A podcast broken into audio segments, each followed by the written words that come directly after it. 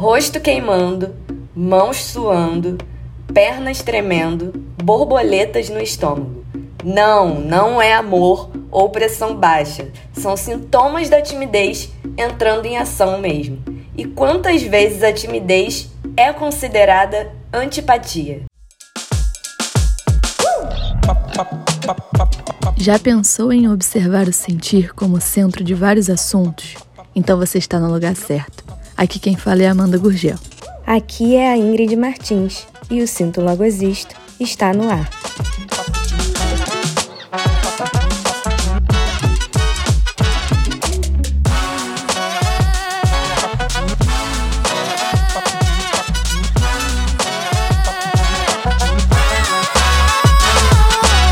Chegamos ao segundo episódio dessa temporada. E hoje vamos falar de timidez versus antipatia.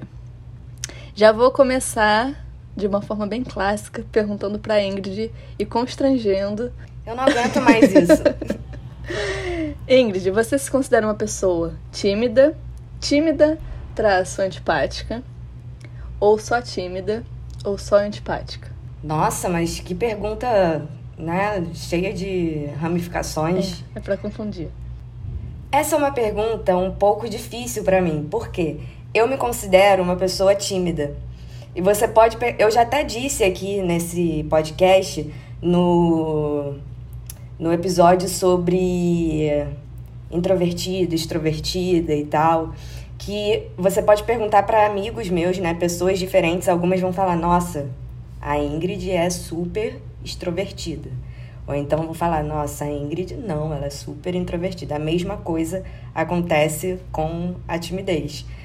Algumas pessoas vão falar, cara, ela é muito tímida. Outras vão falar, você está mentindo, Ingrid, você não é tímida. Então, eu acredito que dependa muito da ocasião e do quanto eu me sinto aceita naquele espaço. Se eu tô com amigos muito íntimos, ou se eu cheguei num lugar e eu me sinto aceita de certa forma. E aí esse se sentir aceita não é olha, tipo, abraço você e venha para o Sim. nosso grupo. É sentir a vibe do local, uhum. sabe? Eu vou ser a pessoa que lança piadocas. É, você é a pessoa que é tipo zero ou só 20% tímida e tal. Vou entender o meu lugar ali. Agora, se eu não me sinto aceita, ou se é uma, uma, uma situação de desafio, por exemplo, falar para muitas pessoas desconhecidas em público, né? Eu já fiz teatro, então assim, é, me apresentar numa peça, uhum. sabe? É uma coisa que me deixava bem tímida, assim. Então, depende. Depende. É, bem em cima do muro, aquelas pessoas que não respondem. Fala, fala, não respondeu nada. Ih, gente, mas ela tá agressiva Olha, hoje. Eu vou. Eu tenho que dizer que existem três tipos de timidez. Eu não sabia, eu descobri agora gravando esse podcast. Tem a timidez crônica. A timidez crônica é aquele tipo de pessoa que vai sentir a timidez em todas as áreas da vida, né? No trabalho, é, às vezes, muitas vezes nem consegue sair de casa por conta dessa timidez, né? Evita ter muito contato com outras pessoas porque não consegue se expressar direito. Enfim, essa timidez crônica ela acaba atingindo todas as áreas, porque torna aquela pessoa é, mais introspectiva, mais fechada, enfim. É, uma coisa que a gente sempre fala aqui, na real, é que nós somos seres sociais, né? Isso está dado, a gente precisa um do outro uhum. para poder sobreviver, a gente precisa dialogar, a gente precisa ser aceito e tudo mais. Quando a timidez ela é, te impede de fazer algumas coisas básicas, como se comunicar, não olhar para quem você está falando, ou é, não conseguir se expressar corporalmente quase nunca, ficar paralisado diante de algumas situações, isso pode caracterizar uma timidez crônica. Tem a timidez proposital também, que eu achei um pouco parecida com a crônica. A diferença da crônica é porque por... na crônica a pessoa tem vontade de fazer coisas, mas ela não consegue porque a timidez trava ela. Na proposital, é, a pessoa fica ali no, no mundo dela, é, e isso também, pelo, pelo que a gente estava pesquisando, Isso tem um pouco a ver com sociopatia. É, a pessoa vive no mundinho dela, né, com as próprias coisas e acha aquilo ali mais interessante. Então tem uma intenção por trás dessa, dessa timidez. Enquanto assim. a outra não É. tem. A outra não tem intenção. Só é. Exatamente. E tem a situacional que o próprio nome já diz, né? Depende do que você tá vivendo no momento. Pode ser aquela situação que tá te deixando tímida, ou aquela pessoa que tá te deixando tímida. E isso é bem comum, a situacional é bem comum, né? Aí, eu tô na timidez situacional. Viu? Já Pronto. achamos. Dependendo da situação, eu tô tímida. Tá vendo? Você tava falando que eu sou em cima do muro, tem uma explicação teórica, Mas agora. técnica pra isso. Não, mas sabe, eu preciso fazer uma observação aqui. Na timidez proposital, eu me lembrei muito daquele meme da Xuxa. Vocês não merecem falar comigo e nem com meu anjo, sabe? Não, eu não conheço esse meme. Esse meme é muito antigo do Twitter. A Sasha, quando era criança, ela postou no Twitter ou em algum lugar é, que foi. que tava fazendo ou que fez uma cena. Porque ela participou de um, um filme da Xuxa. E ela escreveu cena com S. Hum, E aí caíram em cima da Sasha. uhum. E aí a Xuxa ficou bolada como mãe, né? E falou que ia sair de lá, porque as pessoas não mereciam falar com ela e nem com o anjo dela. Então ela ia se fechar no mundo dela, junto com a Sasha, Sasha, Sasha,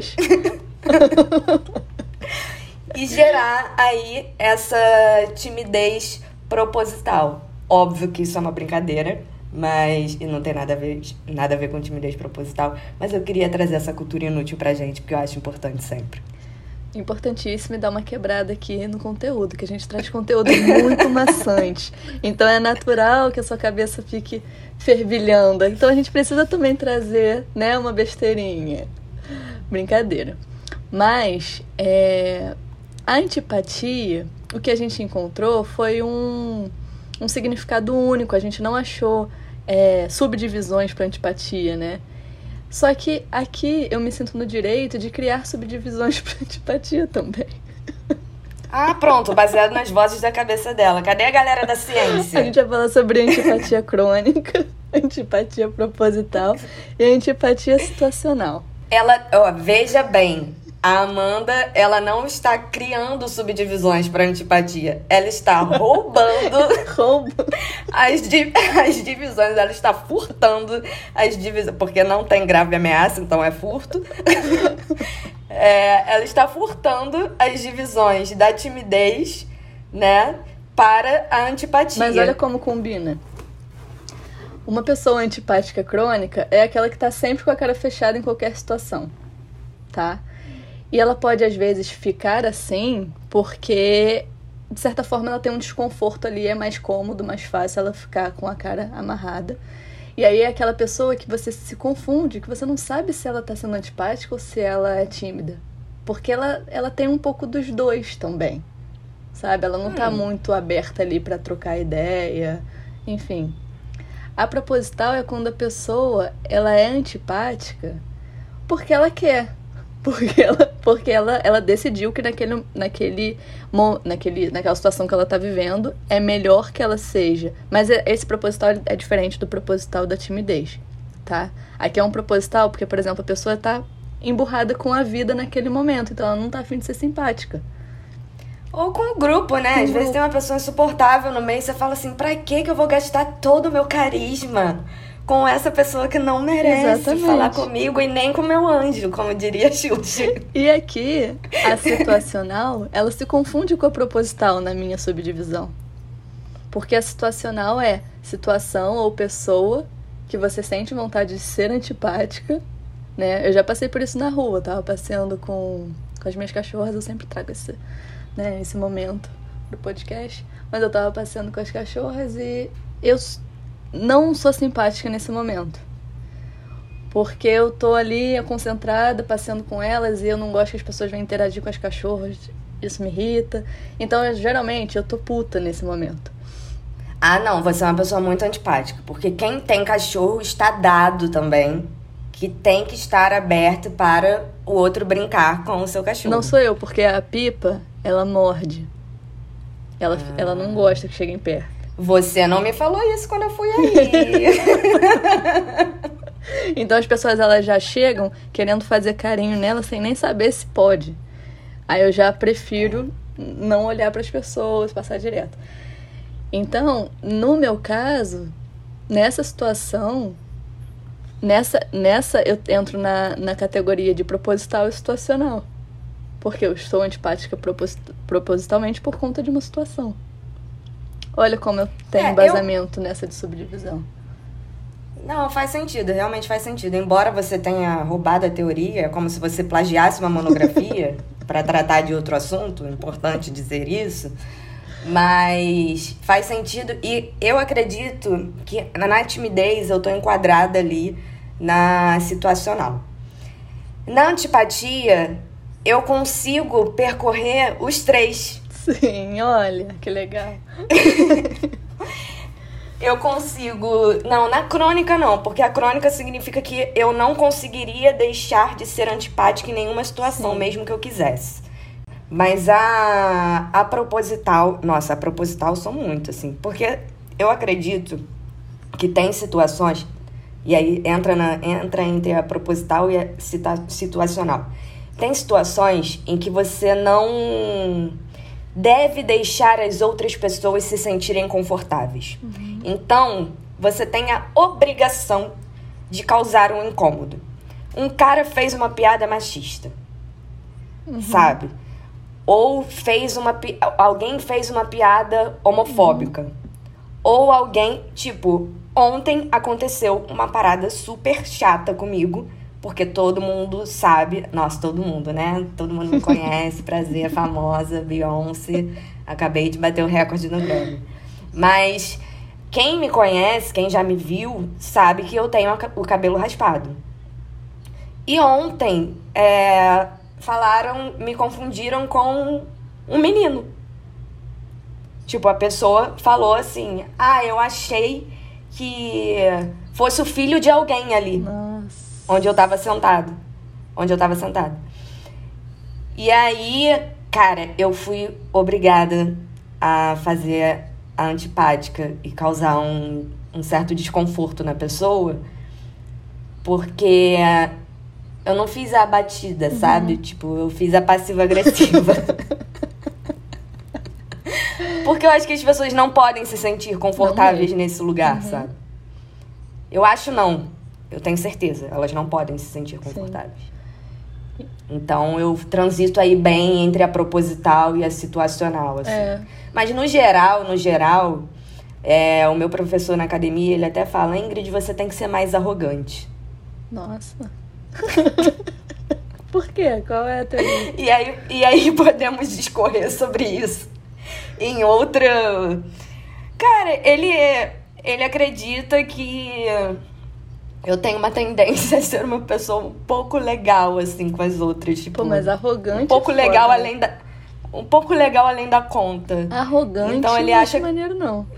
Então ele acha que eu tenho que vestir uma, uma skin né? Como dizem nos, nos games e tal, vestir um, uma roupa de arrogância para lidar com algumas coisas. Uhum. Entendi. Teoria dele, né? A gente pode trazer ele aqui para explicar. Sim, sim. Nossa, as vozes da cabeça dele são incríveis. é, eu terminei não falando sobre a timidez, mas a timidez, na verdade, é, é um sentimento que você tem a partir de um desconforto muito ligado Sim. a como Não, você se sente na presença do outro e como a sua imagem está na presença do outro, uhum. tá? Então, às vezes tem um certo... É, é uma insegurança e às vezes um medo de não ser aceito. É...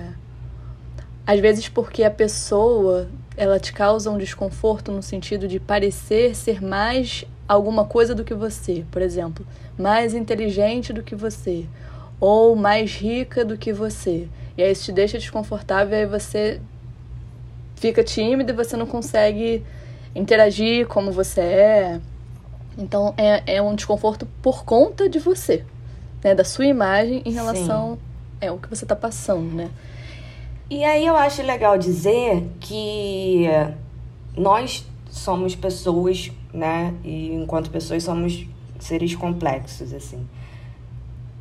Você não vai ter 100% de, de timidez ou de extroversão, uhum. sabe? Ou de não timidez e tal na sua vida.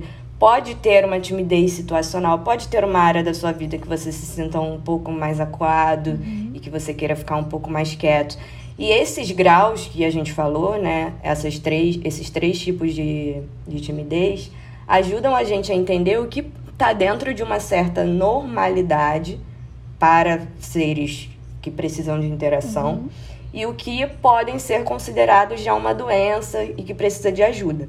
Mas se tem algo na gente que nos incomoda, é importante trabalhar. Tipo, eu odiava. Eu já fui muito mais tímida, né? Eu fui aquela criança que minha mãe ficava, tipo, fala com a tia. Quando eu comecei a ir sozinha pro colégio, eu tinha que pedir na van é, para parar próximo à escola e tal, eu me tremia na hora de, de falar, vou ficar no próximo uhum. ponto. Nesse nível, assim. Então, a necessidade fez com que eu fosse trabalhando é, a minha desconstrução aí dessa timidez. Mas, é, na vida adulta, falar para outras pessoas, é, falar para grandes grupos e tal, apresentação, era uma coisa que me deixava muito mais nervosa do que me deixa hoje em dia, uhum. sabe? Ainda me deixa, mas era uma coisa que me incomodava muito. Então, isso é algo que a gente pode trabalhar. E aí, como a gente trabalha uma timidez? Eu fui atrás é, de uma, uma luz, né? Perguntei para o pai Google de Aruanda o que a gente pode fazer para tratar uma timidez e ele me disse que, apesar de não ser exatamente uma doença, a terapia pode ajudar na conscientização da, da, dessa questão ao longo do tempo. E para a gente entender a importância da socialização. Então, fazer atividades em grupo, trabalhos de oratória, podem ajudar aí junto com o auxílio da, da terapia. Eu sei que tem níveis, né, de timidez, mas sempre vai ter ali, quase sempre vai ter um grupo ou uma pessoa que você se sente mais confortável para ser realmente você né? Então é onde você não é tímida. Então, é, esse é um lugar seguro que você pode explorar mais quem você é, né? O que você pensa, falar mais, porque isso pode te ajudar também, inclusive, a abrir espaço, abrir caminho para outras possibilidades, né? De se comportar dentro de um grupo e tal. Eu tô lembrando. A Ingrid trouxe um ponto que eu achei bem interessante que é ninguém é tímido o tempo inteiro, né? E a mesma coisa, ninguém é extrovertido o tempo inteiro. Né? Eu não sei qual é o contrário ninguém é seguro o tempo inteiro, ninguém é legal o tempo inteiro, ninguém é feliz o tempo inteiro. É importante a gente quebrar essa ideia de linearidade que às vezes, muitas vezes, inclusive vou trazer aqui mais uma vez as redes sociais trazem pra uhum. Porque ninguém consegue ser uma coisa o tempo inteiro, gente. Se a pessoa tá fazendo, pode ter certeza que tem alguma coisa estranha aí. Sim. E eu tô. E eu lembrei, assim, da, da minha vida quando eu, eu era uma criança muito extrovertida. Eu não era uma criança tímida. E, pelo contrário, eu era uma criança dada.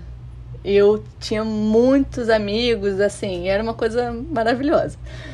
E aí, na escola também foi assim, porque era o meu ambiente de conforto sabe? Eu estudava, estudei a minha vida inteira na mesma escola. A partir do momento que eu fui para uma outra escola, que era uma escola, escola que eu não queria, aí eu usei duas coisas: a timidez e a antipatia. Primeiro, a antipatia, porque eu me fechei que eu não queria ir para aquela escola. Então, eu não fazia questão de fazer novas amizades. E aí, depois, isso foi o primeiro momento. Depois, aquilo virou uma timidez. Então, eu não tinha mais como quebrar do nada ser simpática. Eu já estava naquele Sim. personagem antipático.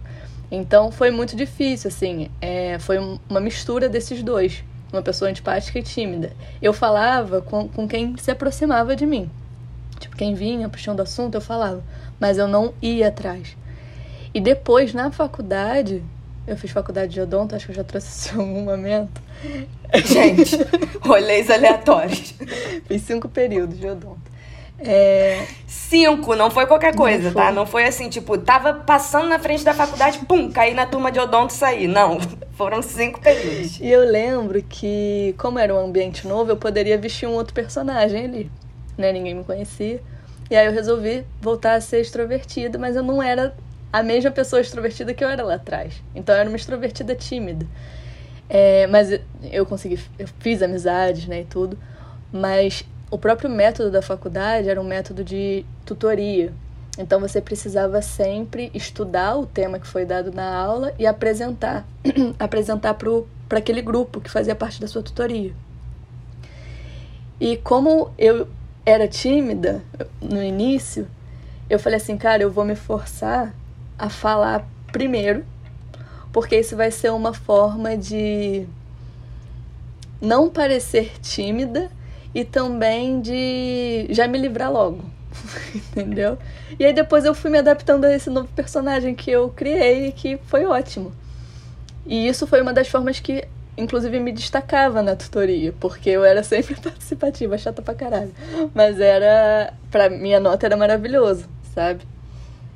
Cara, eu quero trazer duas colaborações agora que você trouxe isso sobre apresentação de trabalho de faculdade.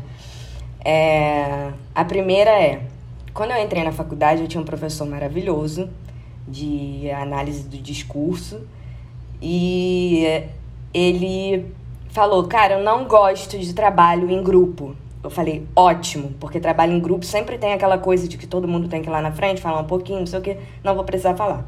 Ele falou, eu não gosto pelo seguinte motivo. Uma pessoa fica responsável por fazer o trabalho, o trouxa. Aí, automaticamente, essa pessoa é quem vai ter noção do que foi feito. Então, essa pessoa vai ser obrigada a falar.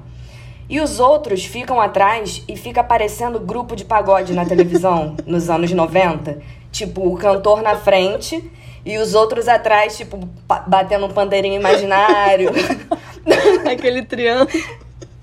tocando um cavaquinho imaginário ou, ou desconectado, sabe? E eu achei isso sensacional e eu levei pra vida. E a outra questão é que esse meu professor da academia. Nossa, eu tô expondo muito ele, eu espero que ele não ouça esse episódio. ele falou pra mim que quando ele entrou na faculdade, ele tinha que fazer algumas apresentações e ele tinha, tipo, algumas inseguranças, né? E, e timidez e tal. E a técnica que ele utilizou, preste atenção, porque isso pode servir pra você, embora seja horrível. Ele falou: "Eu vou partir do princípio que todo mundo que tá na minha frente é burro e não entende nada.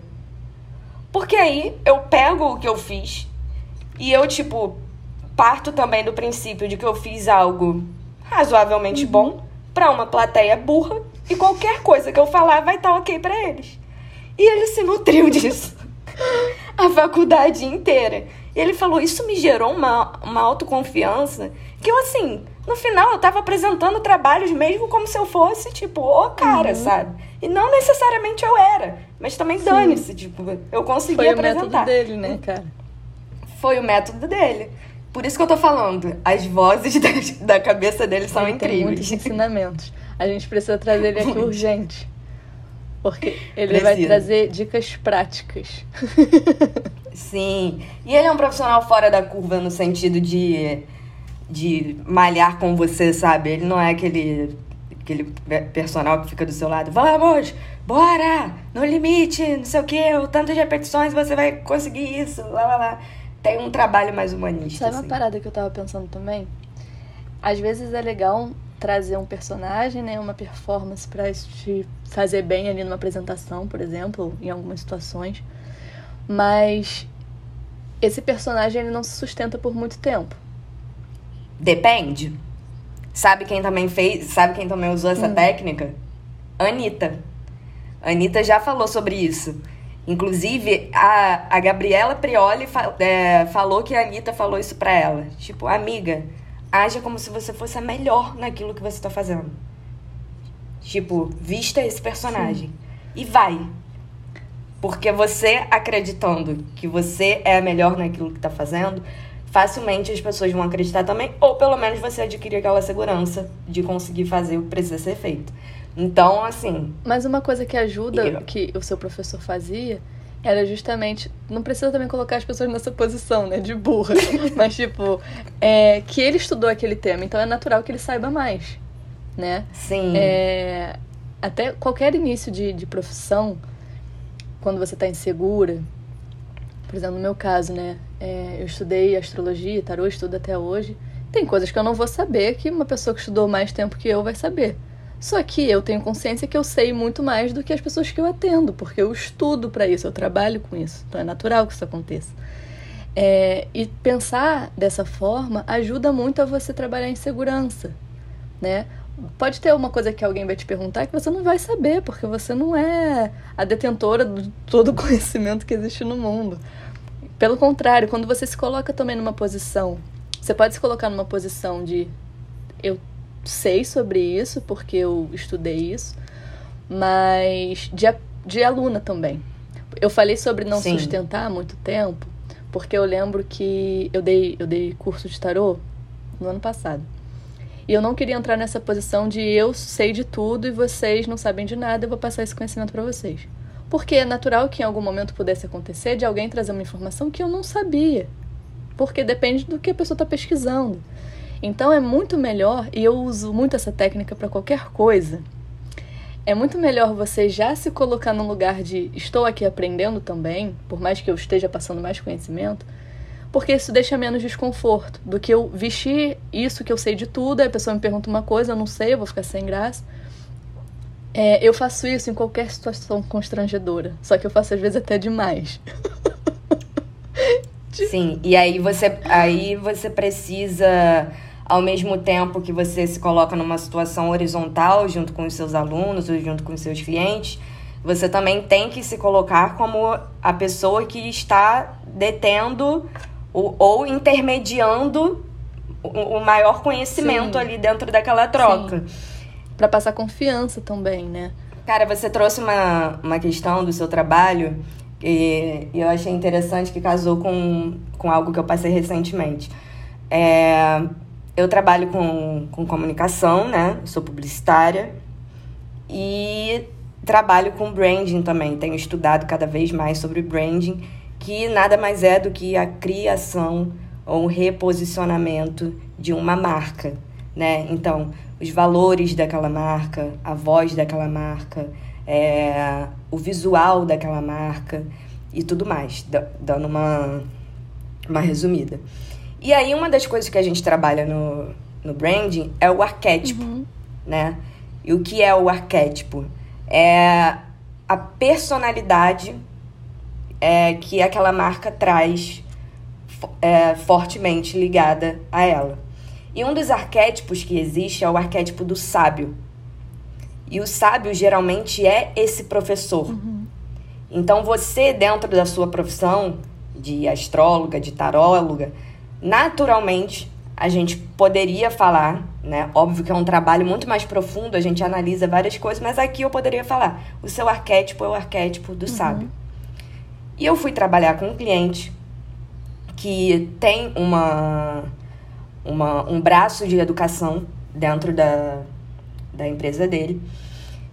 E pensei, junto com os meus colegas que estavam trabalhando dentro desse, junto com esse cliente, que o arquétipo dele seria do sábio.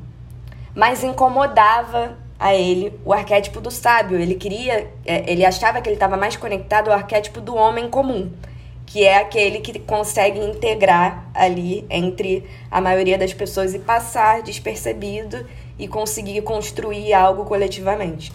Mas a gente também entendeu que ele precisava ter uma certa autoridade dentro do braço de educação dele. E que o arquétipo do sábio fazia diferença. Então, o que a gente fez com esse arquétipo do sábio?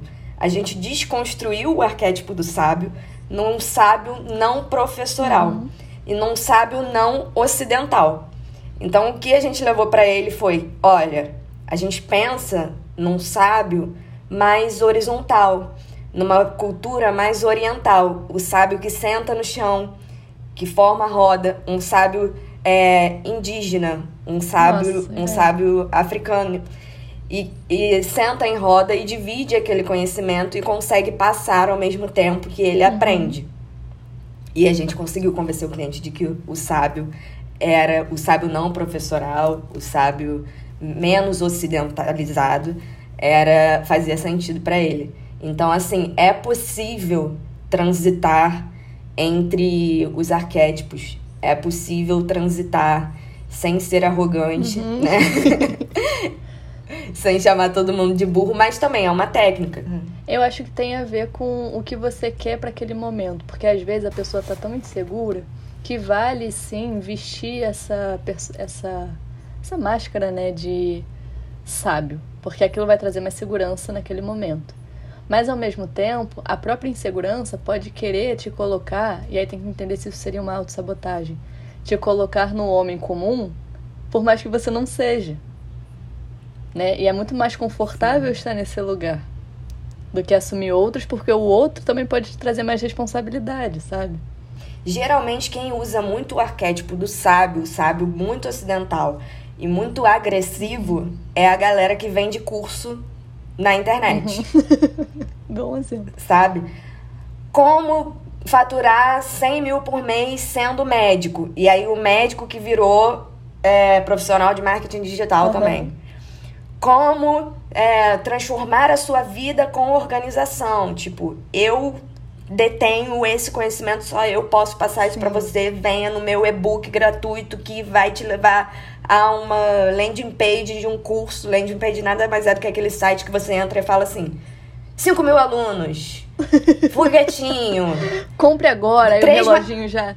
Compre agora, 3 mais 1, quanto é? para ver se você é robô. Qual é a sua profissão? Então, então, assim, gente, cuidado, porque às vezes, inclusive, a nossa insegurança faz com que a gente procure sábios o tempo uhum. todo, Sim. sabe?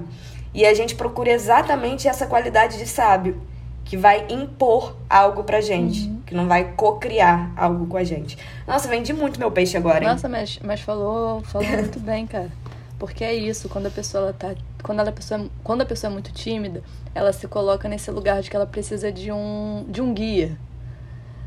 E ela não e, isso, de certa forma, vai atrapalhar ela a entrar nesse lugar de talvez um sábio, né? Ou é, um sábio comum, que foi uma subdivisão que você. Sábio, homem comum, né? Que foi uma, uma junção que você fez. Mas é muito interessante, assim, observar que eu acredito que a timidez ela esteja presente para muitas pessoas. É, só que tem pessoas também que fingem que não não são tímidas e isso ajuda. É, tem a ver com como a pessoa lida com isso. E eu acho muito importante você saber aonde essa timidez pega mais. Porque você vai conseguir trabalhar isso melhor. Você vai conseguir, às vezes, performar isso melhor e, de certa forma, depois de um tempo, você vai estar acreditando que você não é mais tímida naquele, naquela situação. Exatamente. O que faz um ator e uma atriz, se eles são tímidos? Uhum. Eles precisam vestir aquela pele, né? E fingir que eles não são eles mesmos, uhum. né? Entrar no personagem para poder entregar o que precisa ser entregue, embora a imagem que vai ser usada vai ser a deles. Às vezes a gente precisa fazer isso na vida, óbvio que a gente não tá falando aqui para você ser alguém que você não é Sim. é o tempo todo, mas às vezes você precisa apresentar um trabalho, amada. Infelizmente, a gente se forma às vezes achando que a gente não vai precisar de matemática, tipo uma publicitária, e você tá lidando com planilha. então, assim, você forma é, para fazer odontologia achando que você só vai mexer com dente, mas você precisa trabalhar sua empatia com o paciente, explicar as coisas para ele, conversar e tal. Então, você vai ter que trabalhar é, multidisciplinas dentro da sua personalidade. E às vezes, para performar uma disciplina daquela, você vai ter que mascarar uma timidez ou algo. Lembrando tipo. que a gente está falando sobre a timidez situacional. Né? A crônica é, e a proposital, no caso da timidez, é muito importante que você procure né, uma psicóloga ou alguém que possa te ajudar nesse, nesse processo de entender melhor o porquê, de onde isso vem. Inclusive, eu peguei uma matéria aqui feita pela revista Cláudia, da Abril, e eh, a pergunta é: quando a timidez vira uma doença? E tem um parecer de um psiquiatra, Eduardo Ferreira, da Universidade de São Paulo, que ele fala: a timidez passa a ser um problema sério a partir do momento em que a pessoa não consegue viver normalmente. Ela pode afetar relacionamentos, o trabalho ou os estudos em casos mais graves, se transformando numa fobia social. Então, assim, tem uma diferença que é importante a gente entender onde a gente está se enquadrando sem se enganar, ou seja, sem criar doenças pra gente quando a gente não tem, Uhum. né? E, mas também sem negligenciar o que pode ser uma. É difícil? É, como a gente consegue fazer isso? Meditando. Meditando, perguntando às outras pessoas, ouvindo opiniões que muitas vezes não nos agradam e, e ouvindo as nossas opiniões sobre a gente mesmo. Eu tô vendo uma novela, tô vendo atrasada, né? Travessia. E tem um tem um personagem na novela que é um adolescente super introspectivo e ele é viciado em jogos, né? Jogo, jogo de computador. Meus irmãos são viciados em, em jogo, sempre foram.